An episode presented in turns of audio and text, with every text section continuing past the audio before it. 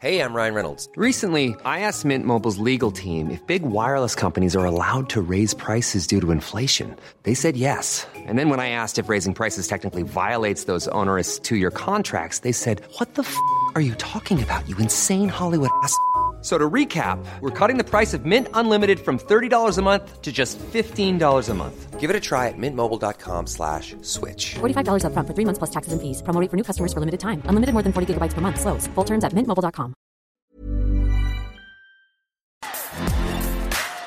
Bonjour à toutes et à tous, c'est Bart et je suis ravi de vous accueillir pour ce nouvel épisode du podcast Extraterrien, le podcast qui interviewe des sportifs hors du commun. Le but de ce podcast est de vous partager leurs secrets, leur vie et d'en apprendre beaucoup plus sur eux afin d'en tirer un maximum de conseils. Donc si vous aimez le sport, l'aventure, le développement personnel ou que vous aimez simplement vous inspirer de personnalités remarquables, alors ce podcast est fait pour vous. Juste avant de commencer, j'ai quelques messages à vous faire passer. Si c'est la première fois que vous écoutez le podcast, je vous remercie d'être arrivé jusqu'ici. D'ailleurs, je vous recommande l'épisode avec Mathieu Torder qui a traversé l'Antarctique à seulement 27 ans. D'autre part, si vous ne le savez pas, j'ai beaucoup d'ambition avec ce podcast et je souhaite aller chercher des sportifs de plus en plus incroyables. Et j'aimerais vraiment interviewer vos sportifs préférés. Sachez que l'un des meilleurs moyens de les convaincre de participer, c'est notamment de leur montrer que vous êtes nombreux à adorer le podcast sur les réseaux sociaux et sur les notes iTunes.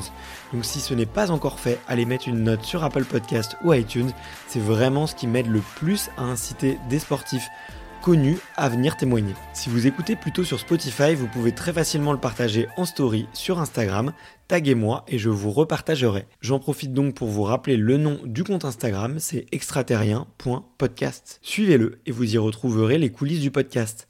C'est aussi un excellent moyen de me faire vos retours et de me suggérer des invités. Enfin, j'ai aussi créé une newsletter que vous pouvez retrouver très facilement dans Google en tapant extraterrien newsletter. C'est le premier lien qui remonte. J'y partage des bons plans santé, matériel, préparation mentale, des livres, des documentaires qui m'ont beaucoup inspiré. Allez, je ne vous embête pas plus et je laisse place à mon invité du jour. Peut-être pour bien comprendre, physiologiquement, c'est ton genou qui est bloqué? Tu peux encore plier la cheville et tu as encore de la maîtrise sur ta cheville, sur ton bassin. Euh. Ouais, c'est ça. Donc en fait, euh, moi j'ai la mobilité de ma cheville euh, totalement. Je peux exactement euh, tout bouger. je peux tourner ma, ma cheville, mon pied. J'ai vraiment tous mes muscles, on va dire, au niveau du mollet et, et des, des releveurs. Après, j'ai mon genou qui est bloqué, du coup, donc euh, en extension. C'est vraiment l'articulation qui est bloquée. quoi. Voilà, c'est ça. Et vu comme j'ai plus de cartilage, bah, euh, les os sont soudés. Et après, niveau quadri, bah, forcément, euh, c'est euh, quand même plus faible que ma jambe euh, droite. Ça s'affaiblit, mais tout- tu peux toujours l'activer. quoi. Je peux contracter, après euh, faire grossir mon muscle sur, sur ma cuisse. Non, parce que forcément, il faut, faut de l'articulation et il faut de la, de la flexion pour faire, pour faire grossir ces muscles. Mais après, j'ai totalement la, la sensibilité et, et je peux contracter un peu mes, mes quadris aussi. Comment tu fais La première fois que tu choses des skis, euh, que tu es comme ça, c'est. À quel point c'est dur, tu vois, de, commencer avec une jambe qui, qui te répond qu'à moitié? Bah déjà, faut trouver sa technique pour pouvoir passer la jambe et quand même avoir euh, un ski qui glisse. Et forcément, quand tu n'as pas la force dans la jambe, bah, tu la retransmets euh, la force sur, sur le haut du corps. Donc tout ce qui est bras, abdos, dos et un peu euh, bas du dos, bassin, quoi, parce que pour, euh, pour quand même pousser un peu avec euh, la jambe qui est en situation de handicap. Et du coup, en fait, c'était à passer la jambe, donc c'était un peu compliqué à trouver sa technique. Mais je forçais tellement avec les bras qu'au final, j'avais beaucoup plus mal aux bras que, que, que sur la jambe. donc voilà, après, ça a développé.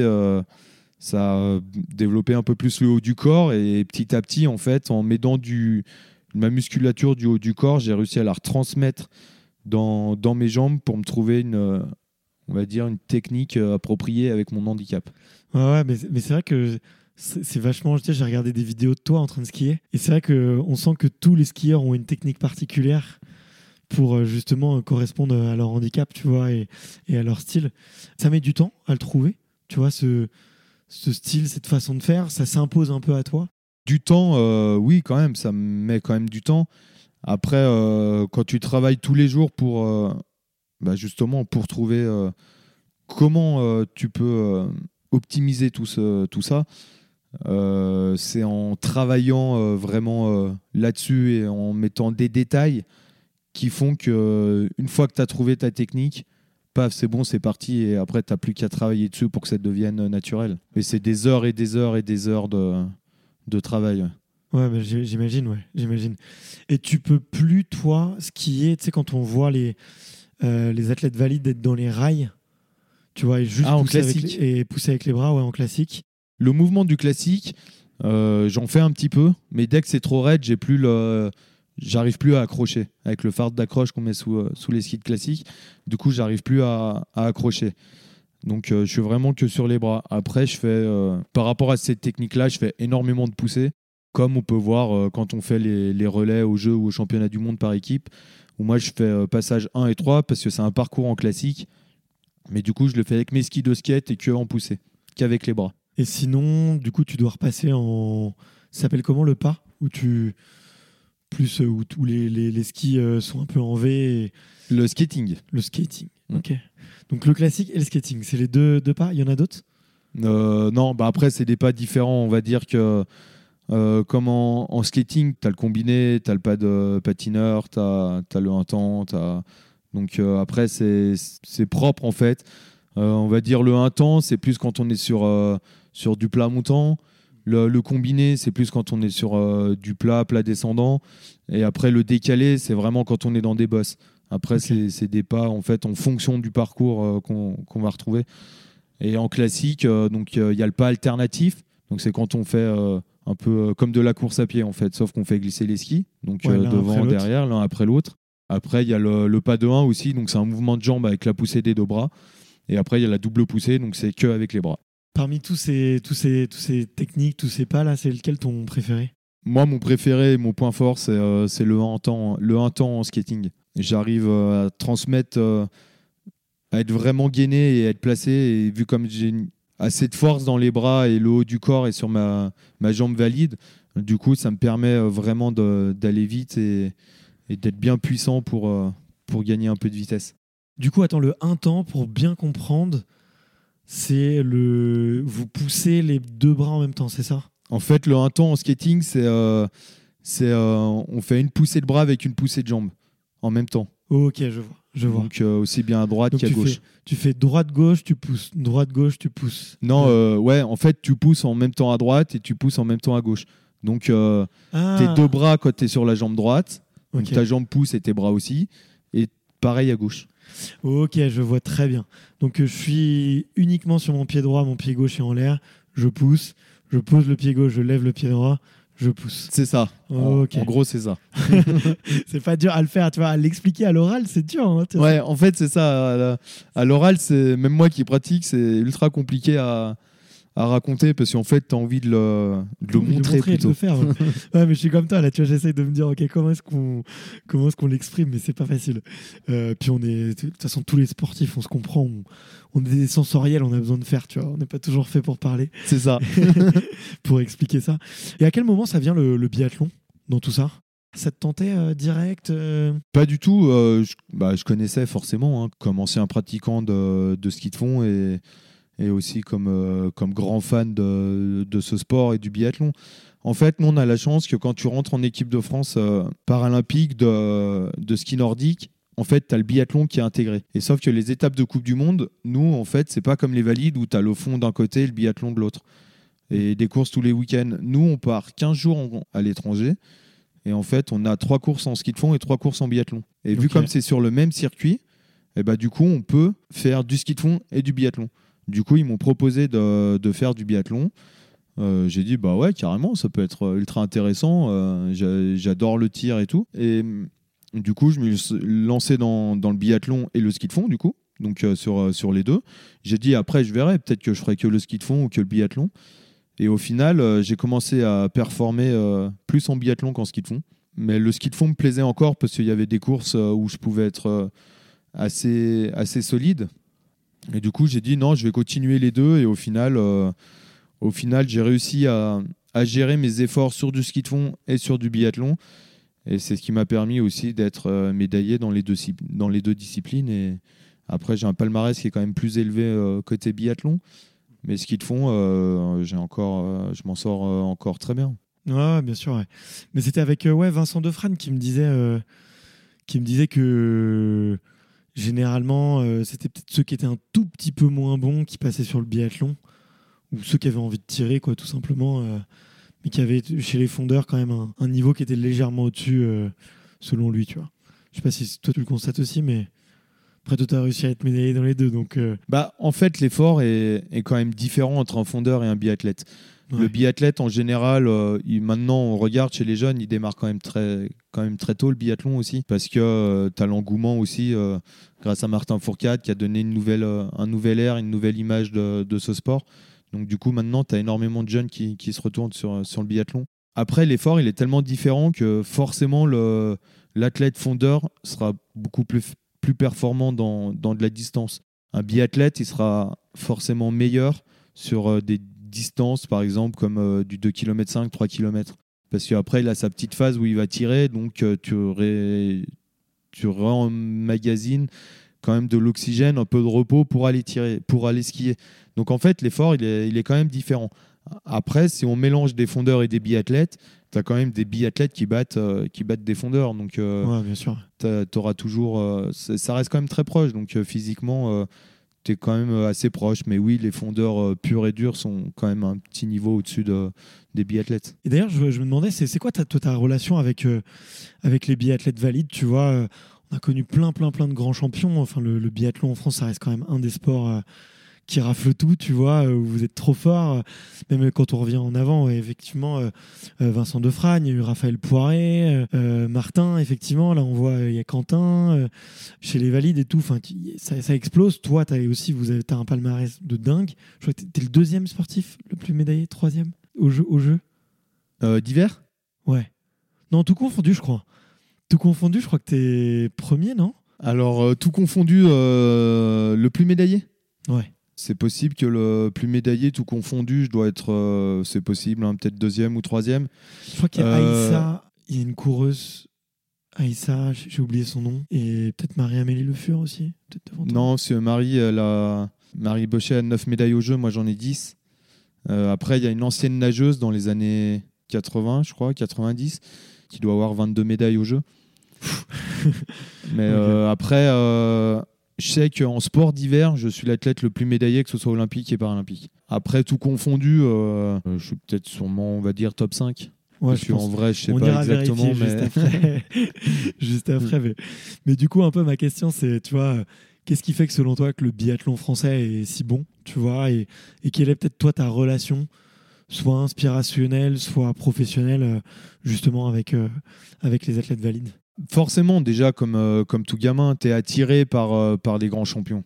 Moi, je sais que euh, dans mon village, on avait Sylvie Beckert, on avait Rodi d'Aragon, tous des anciens. euh, bah, Rodi et Sylvie ont été tous les deux vice-champions olympiques. Elle a été, Sylvie a été championne du monde, elle a gagné un globe aussi en biathlon sur, la, sur le biathlon sprint.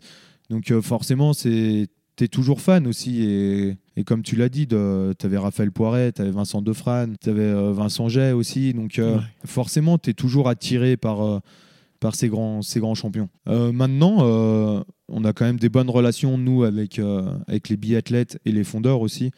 Parce que on- dans, dans, notre région, on se côtoie quand même énormément. Et, et moi, je m'entraîne aussi parfois avec, euh, avec eux.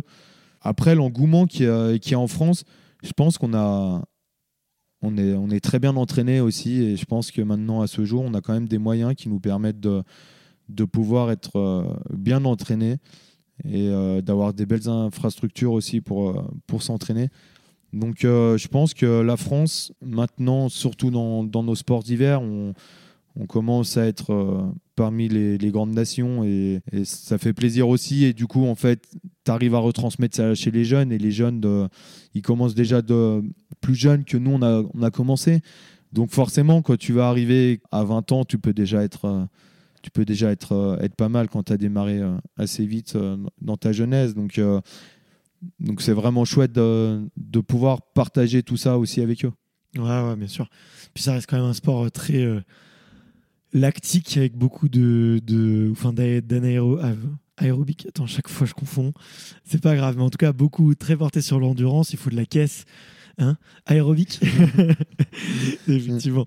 Aérobic. Anaérobic, c'est quand tu sprints et que tu respires pas, justement. Ouais, que t'es dans le dur, quoi. C'est quand tu commences à être vraiment haut cardiaquement et c'est quand tu commences à être en, en acide lactique, ouais. Exactement. Ensuite, le lactique et ensuite l'aérobic, où là, ça devient de l'endurance plus pure et fondamentale. Voilà. Voilà. T'as bien fait. C'est bon, j'ai trouvé le moyen mémotechnique de me souvenir, alors que ça fait des années que je suis, je suis censé être dedans, quoi.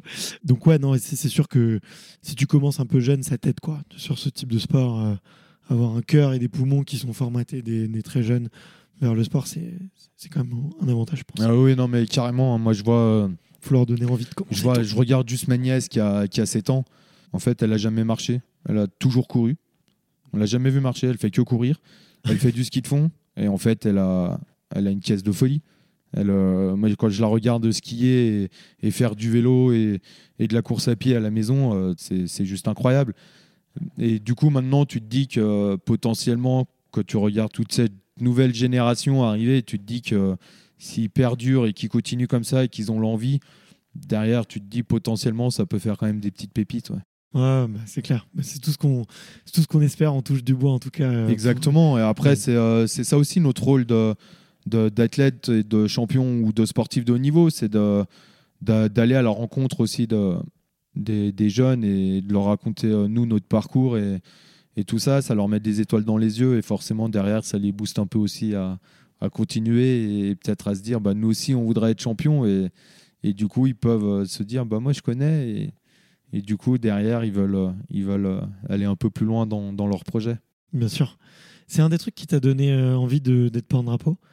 Tu t'as mentionné tout à l'heure que c'était quelque chose que tu avais très très vite eu en tête. C'était quoi la motivation derrière ça? Parce que en fait, euh, d'être porte-drapeau, quand tu regardes euh, les Jeux, c'est le premier, c'est le premier athlète que tu vois. C'est euh, une énorme reconnaissance euh, de la nation en fait. Et, et du coup, je sais pas, ça m'a, ça m'a toujours attiré d'a- d'arriver en tête du stade et d'être le capitaine et de, de porter la, la, délégation en fait. Je pense que ça, a toujours été en moi en fait. ce- entre guillemets, ce petit mode leader. là. Non mais c'est marrant parce que tu peux te dire, euh, il y a plein de trucs qui sont dans ton contrôle, tu vois, que tu peux te dire, ok, je vais faire mieux chaque jour, je vais essayer d'aller chercher un titre, machin. Porte-drapeau, c'est un peu plus une décision, un peu plus politique, on va dire. Je sais pas. D'ailleurs, je sais même pas comment ça comment ça choisit. Il y a un vote maintenant. Ça a changé là ces derniers temps. Il y a eu un vote. Ouais, ça fait depuis, euh, depuis les Jeux de Tokyo. J'en avais parlé avec David euh, Smetanine d'ailleurs. Mm. Après, c'est euh, forcément c'est compliqué parce que pour être éligible ou être porte-drapeau, forcément, il faut déjà avoir fait quand même une belle carrière avant. Et moi, j'ai réussi à. Dans ma carrière, j'ai dit qu'un jour, je serais. Je gagnerai des Coupes du Monde et j'ai gagné des Coupes du Monde. Et une fois que j'ai gagné des Coupes du Monde, j'ai dit je serai champion du monde. Donc j'ai fait en place d'être champion du monde. J'ai été champion du monde. Et une fois que j'ai été champion du monde, j'ai dit bah maintenant, la seule médaille qui me manque, bah, c'est les Jeux et je vais faire en sorte d'être champion paralympique. Donc j'ai travaillé énormément derrière pour être champion paralympique. Et une fois que j'avais gagné euh, la Coupe du Monde, les championnats du monde et les Jeux, j'ai dit en fait, bah maintenant le seul truc qui me manque, c'est d'être porte-drapeau. Et là, j'aurais fait le tour. J'aurais tout fait dans ma carrière et, et du coup, euh, j'ai fait en sorte euh, de l'être. Donc pour être euh, porte-drapeau, en fait, c'est en fonction soit du CNOSF ou du CPSF, donc Comité olympique sportif français ou du Comité paralympique sportif français, qui mettent en place un, un critère. Donc pour nous, paralympiques, en fait, pour se présenter, euh, pour être porte-drapeau, fallait déjà être champion paralympique euh, sur des jeux euh, précédents. Et euh, du coup, euh, moi j'étais éligible, donc je me suis présenté en tant que porte-drapeau. Et après, euh, c'est des, des votes en interne, donc c'est les athlètes qui votent pour euh, lequel athlète voudrait le voir porte-drapeau, capitaine et euh, être en, en tête euh, du cortège. De... C'est les athlètes du coup qui volent. C'est les athlètes qui votent, ouais. Ok. Et vous êtes, je crois 500, 600, non Il y a un, il y a un nombre, je sais plus le nombre de votants, mais j'en avais parlé avec euh, Ayodele Ikwessan, mais je me souviens plus exactement. Elle m'avait dit, euh, elle m'avait soufflé le nombre. Euh, Euh, après, sur les, sur les Olympiques, ouais, je pense qu'ils sont un petit paquet. Nous, sur les paras, on devait être euh, peut-être une vingtaine. en candidat, tu veux dire? Ou en votant? Non, en votant. En candidat, je sais pas du tout. Ah, donc il y a que les athlètes qui participent qui choisissent. Non, non, c'est les athlètes de l'équipe de France. Parce qu'ils ont voté pour moi euh, peu de temps après les championnats du monde, donc euh, fin janvier. Euh, là, on savait pas encore la totalité des athlètes qui allaient participer au jeu. Donc Ouais. en fait, c'est vraiment les athlètes déjà qui peuvent un peu présélectionner et peut-être les, les autres aussi à côté. Mais c'est vraiment un vote en interne, en fait. C'est les athlètes qui votent pour l'athlète. Donc c'est une belle reconnaissance aussi des athlètes. Bien sûr. Parce que euh, de se dire que c'est une reconnaissance aussi euh, qu'ils te font. C'est très honorable aussi de leur part. Et, et moi, comme euh, je l'ai toujours dit, je leur en remercie énormément parce que euh, ça a été euh, quelque chose d'immense et d'incroyable en tant que, que humain et, et qu'athlète d'être euh, d'être porte-drapeau. ouais. Tu peux, tu peux raconter ce que tu as trouvé, les moments qui ont eu incroyables euh, ça a changé des choses dans ta vie. Sachant que tu étais déjà champion olympique en plus. ouais, j'étais déjà champion paralympique, ouais, exactement. C'est euh, c'est tout ce que tu peux avoir autour, en fait, parce que en fait, tu as énormément d'athlètes qui viennent, euh, de jeunes surtout, qui n'ont pas participé au jeu, qui viennent voir. Donc, tu as un rôle aussi un peu important d'anciens de, et de, de chefs, un peu de, rôle de- d'apprendre à canaliser un peu leur énergie et de leur dire en fait euh, les jeux c'est comme une coupe du monde c'est les mêmes athlètes sauf que oui l'événement est plus grand la médaille n'est pas la même mais ta concurrence c'est la même donc euh, en fait, c'est de discuter aussi avec eux pour les mettre bien dans leur approche euh, de- des compétitions.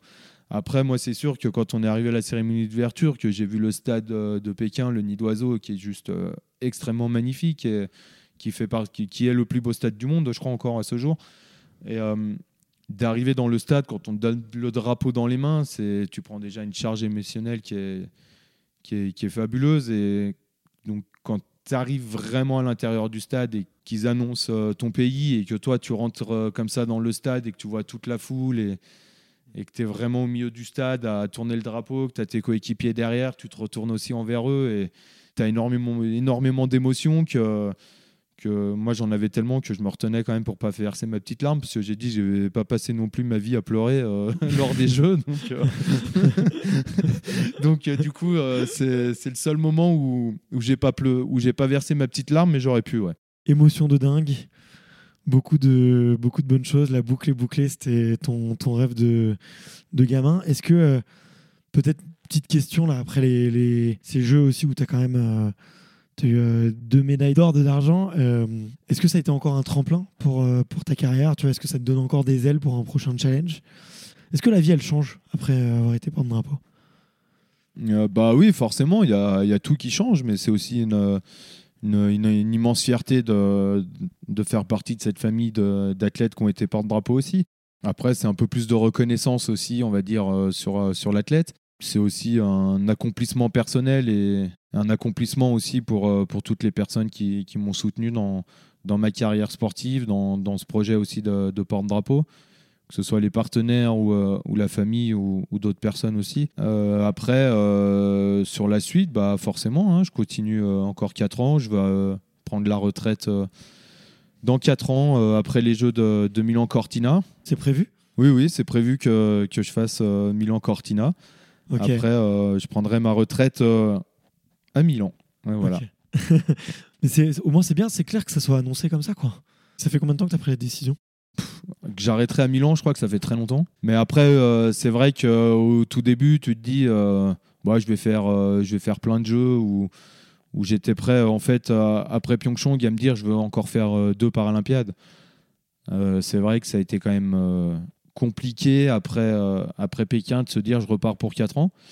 Mais euh, j'étais tellement euh, content de mes jeux et, de mon parcours que, que je me suis dit, il faut, faut que je finisse à Milan et- et ce sera chouette. Ouais, bah, je pense que c'est un bon, un bon dernier challenge. Et puis, tu peux peut-être un tout petit peu lever le pied, tu vois, être un peu plus cool. C'est un peu prévu. Ça marche. Bon, euh, je sais que tu as d'autres projets futurs, mais du coup, je sais pas si on peut en parler. Mais ça serait quoi euh, les, tes rêves après ta retraite? Qu'est-ce que, De quoi tu as envie euh? Déjà, il y a, il y a énormément de choses parce que nous, sportifs de haut niveau, euh, on part quand même souvent aussi à l'extérieur, que ce soit en stage ou les compétitions. Donc, c'est, euh, de, ce sera déjà aussi de profiter de, de- de ma famille, de passer plus de temps avec ma compagne aussi. Euh, après, euh, il y a sûrement euh, d'autres projets. J'ai plusieurs projets qui, qui me trottent dans la tête. Ce serait aussi de, de rester au sein de, au sein de l'armée parce que je fais, je fais partie de l'armée de champions et j'ai aussi envie de, de travailler avec, avec les blessés militaires. C'est important pour toi, ça? Oui, forcément, parce que le milieu militaire m'a toujours intéressé. Euh, je suis très fier de faire partie de, cette institution. Pour moi, les blessés, ils ont énormément servi, la France, notre pays. Le sport, moi, m'a changé ma vie et j'ai envie qu'eux découvrent aussi le, milieu du, de tout le milieu du parasport. Et je pense que à ce jour, c'est des athlètes qui sont encore euh, physiquement euh, incroyables, même s'ils sont en situation de handicap. Mentalement, c'est des machines. Et du coup, je pense qu'on peut aussi euh, les relancer dans, le sport et leur faire euh, découvrir ce milieu. Et peut-être qu'eux aussi, ça, va les orienter dans, un beau parcours, un- une nouvelle vie, comme on peut dire, et, peut-être les rendre euh, encore plus heureux. Bon, bah écoute, très chouette. Et en tout cas, j'ai hâte de, de, voir la suite. Elle ressemble à quoi euh, tes journées en ce moment? Là, c'est un peu la fin de la saison. On est sur un entre-deux. euh, comment comment est-ce que tu t'occupes?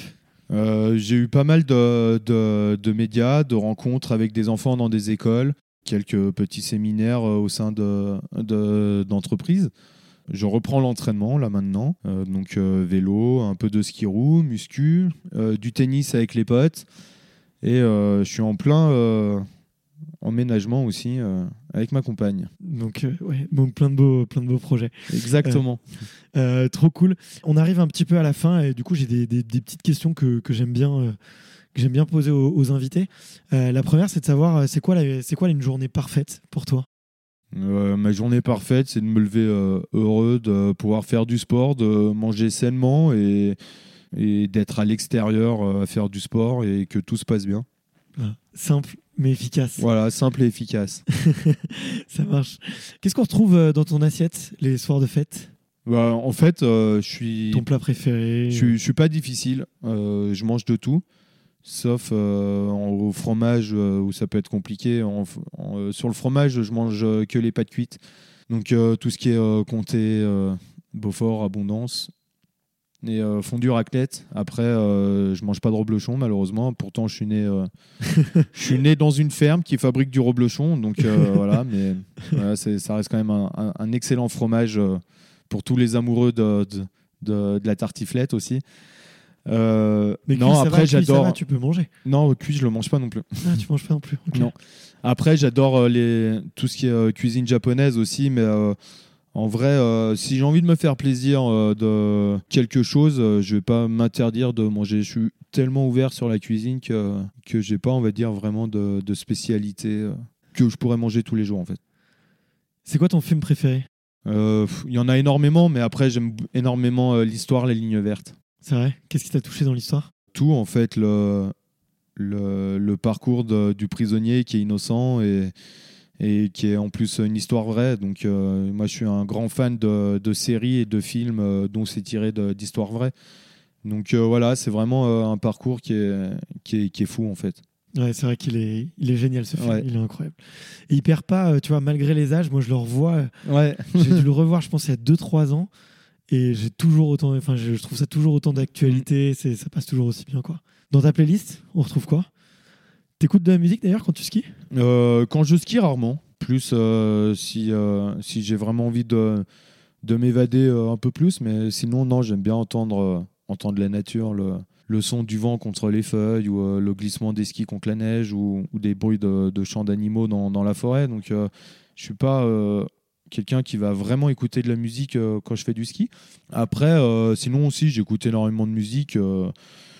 J'écoute de tout, euh, du reggae comme, euh, comme du rock, comme, euh, comme de, de la pop. ouais, j'écoute de tout. Vas-y, bah, je t'embête pas longtemps avec mes deux dernières petites questions.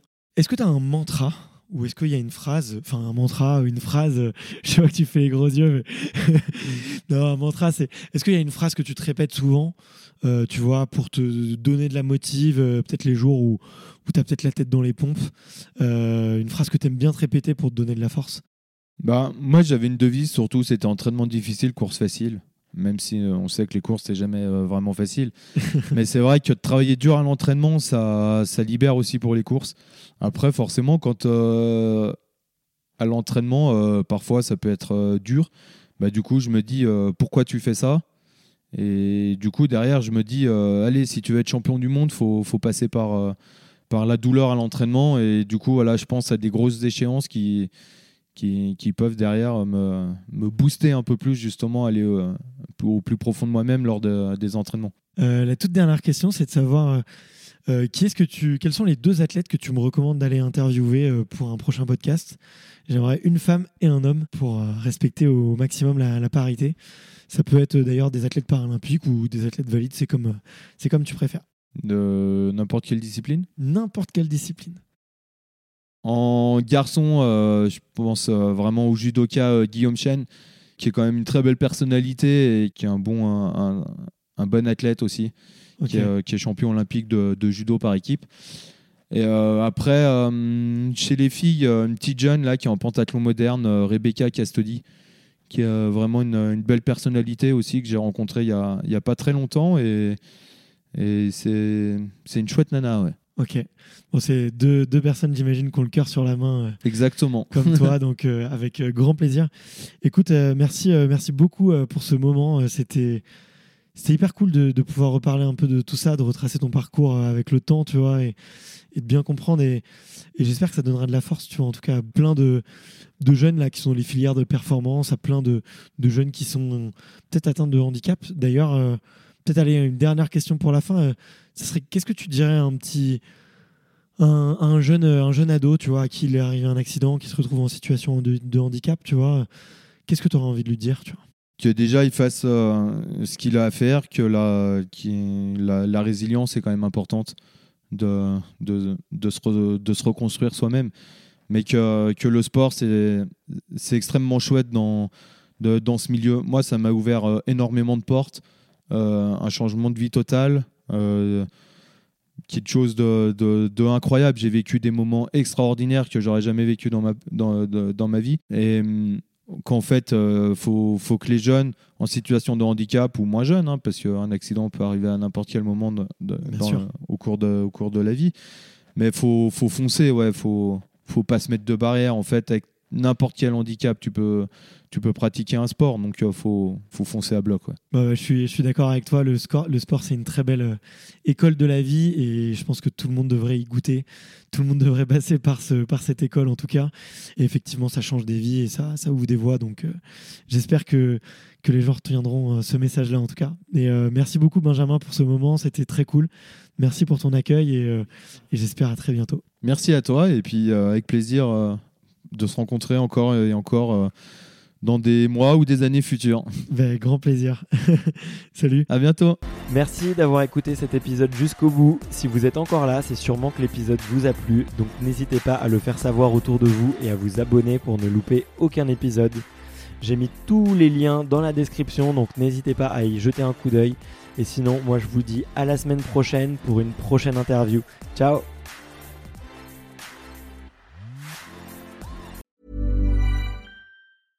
when it comes to your finances, you think you've done it all. You've saved, you've researched, and you've invested all that you can. Now it's time to take those investments to the next level by using the brand behind every great investor, Yahoo Finance. As America's number one finance destination, Yahoo Finance has everything you need, whether you're a seasoned trader or just dipping your toes into the market. Join the millions of investors who trust Yahoo Finance to guide them on their financial journey. For comprehensive financial news and analysis, visit yahoofinance.com, the number one financial destination, yahoofinance.com.